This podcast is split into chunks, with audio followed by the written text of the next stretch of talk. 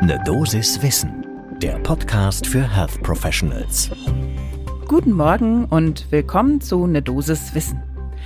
Hier besprechen wir werktags in der Früh immer Themen, die für Menschen im Gesundheitssystem spannend oder besonders interessant sind. Und heute ist unser Thema mal top aktuell, denn erst gestern hat der Gesundheitsminister Karl Lauterbach in einer Pressekonferenz besprochen, kurz bevor die G7-Konferenz der Gesundheitsminister stattfand, wie jetzt genau die Impfstrategie für den kommenden Herbst aussehen soll. Und da hat er auch darüber geredet, welche Impfstoffe denn genau bestellt werden, beziehungsweise schon bestellt wurden. Mein Name ist Laura Weisenburger. Ich bin Ärztin und Wissenschaftsredakteurin bei der Apothekenumschau und vertrete Dennis Ballwieser. Heute ist Donnerstag, der 19. Mai 2022. Ein Podcast von gesundheithören.de und Apothekenumschau Pro. Es äh, gibt ja unterschiedliche Varianten, wie wir jetzt schon länger wissen. Einmal die Wildtyp oder Wuhan-Variante, dann die Omikron-Variante, die ja inzwischen vorherrschend ist. Und dann soll es auch noch einen Impfstoff geben, der bivalent ist, also eine Mischung von beiden. Der wird wahrscheinlich von Moderna stammen.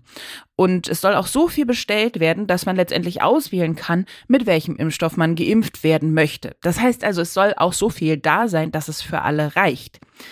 Die anderen würden natürlich dann irgendwann verfallen, so wie das auch schon in der Vergangenheit mit einigen Chargen passiert ist. Aber das ist jetzt alles sowieso noch mehr Zukunftsmusik. Das Problem, was wir haben bei allen Varianten beziehungsweise bei allen Szenarien ist, wir wissen ja einfach nicht, wie sich das Virus entwickeln wird und welcher Impfstoff dann eigentlich äh, der wirksamste ist und welcher gebraucht ist.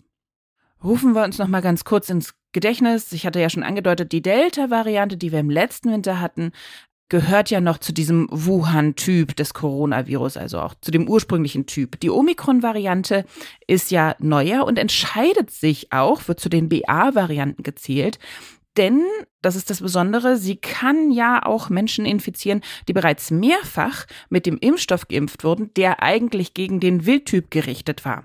Das heißt, die hat da so eine Impflücke, in die diese Variante reingeht und die uns trotzdem vulnerabel macht für diese Art von Varianz. Und das ist natürlich insofern schwierig, weil ja auch wenn die Infektion tendenziell leichter verläuft und es nicht zu so vielen Hospitalisationen kommt, ein Restrisiko ist immer da, dass es einen doch schwerer trifft. Und jetzt wollen wir uns das mal ganz genau anschauen. Welche Impfstoffe wurden denn entwickelt, die auf die Omikron-Variante passen?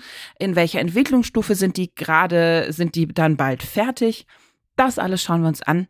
Jetzt zum ersten Kaffee des Tages.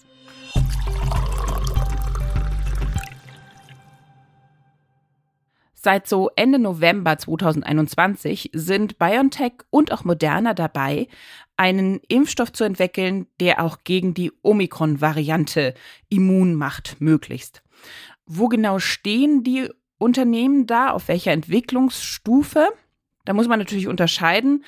Einmal gibt es eben die Möglichkeit, einen monovalenten Omikron-Impfstoff zu entwickeln, also der, der nur auf die Omikron-Variante passt. Und dann gibt es eben aber auch noch die Tendenz, einen bivalenten Impfstoff zu entwickeln.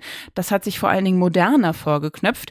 Der soll dann letztendlich mRNA enthalten, die gegen das Spike-Protein des Wuhan-Stamms, aber auch gegen ähm, die Omikron-Variante gerichtet ist.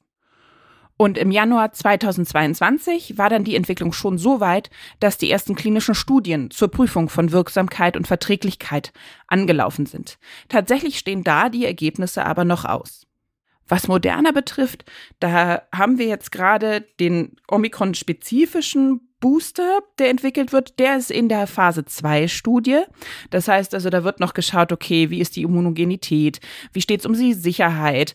Das alles ist noch in der Prüfung. Und bei den bivalenten Impfstoffen ist es so, dass auch gerade eine Phase 2, 3, also so eine Mischform läuft. Die ersten Daten dazu werden im Juni erwartet diesen Jahres. Äh, da ist eben ein spezieller Booster, der entwickelt wurde gegen Omikron-spezifische Antigene und den normalen, also herkömmlichen, in Anführungsstrichen moderne Impfstoff. Der kombiniert das beides.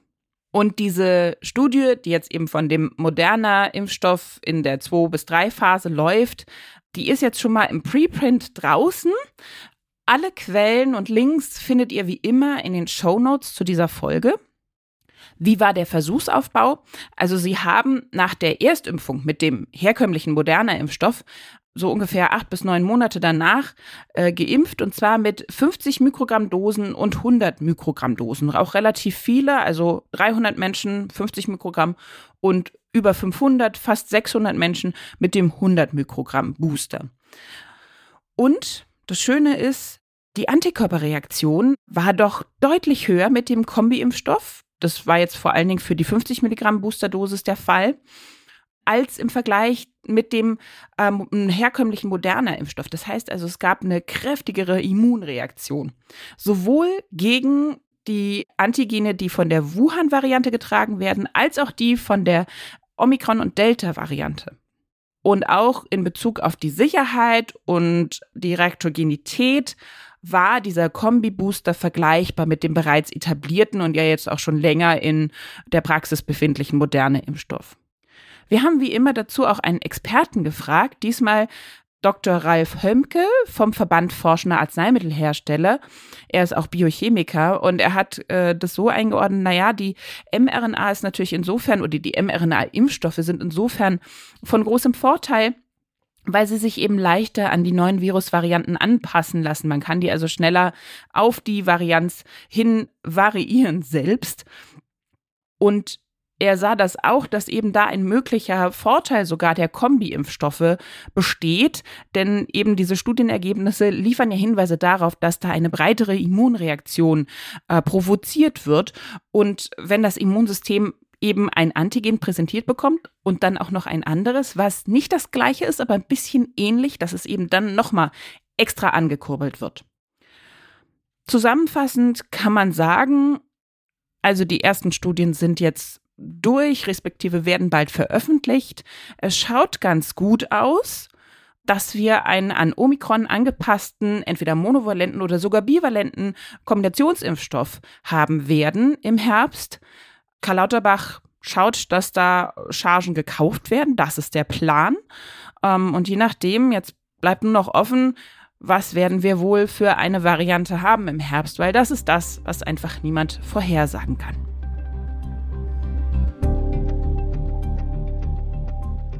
Das war eine Dosis Wissen für heute. Mein Name ist Laura Weisenburger.